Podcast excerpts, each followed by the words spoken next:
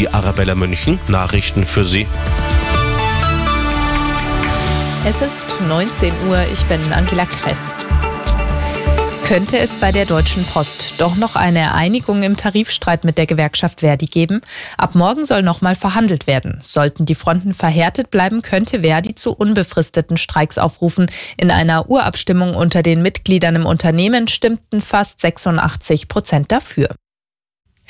Auf dem deutschen Arbeitsmarkt sind so viele offene Stellen zu besetzen wie noch nie zuvor in der Geschichte der Bundesrepublik. Nach Angaben des Instituts für Arbeitsmarkt und Berufsforschung waren Ende des vergangenen Jahres bundesweit fast zwei Millionen Arbeitsplätze nicht besetzt. Der Konkurrenzdruck um passendes Personal sei oft hoch, so das Institut.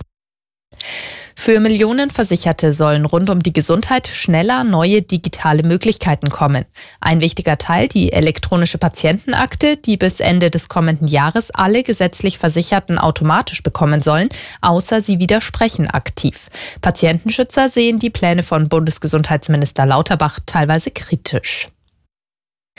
Bürgerinnen und Bürger in Bayern können bestimmte Corona-Bußgelder jetzt zurückfordern. Das hat das Gesundheitsministerium mitgeteilt. Konkret geht es um Fälle, in denen Menschen sich zu Beginn der Pandemie alleine oder mit Angehörigen ihres Hausstandes im Freien aufhielten.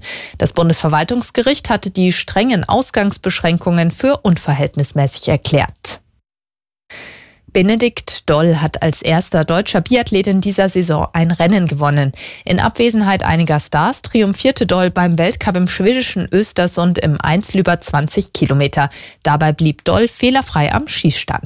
Ich glaube, das absolute Highlight heute war es für mich das erste Mal 4x0 in einem Weltcuprennen. Mein letztes Mal 4x0, das war ein Deutschlandpokal und das war schon viele Jahre zurück.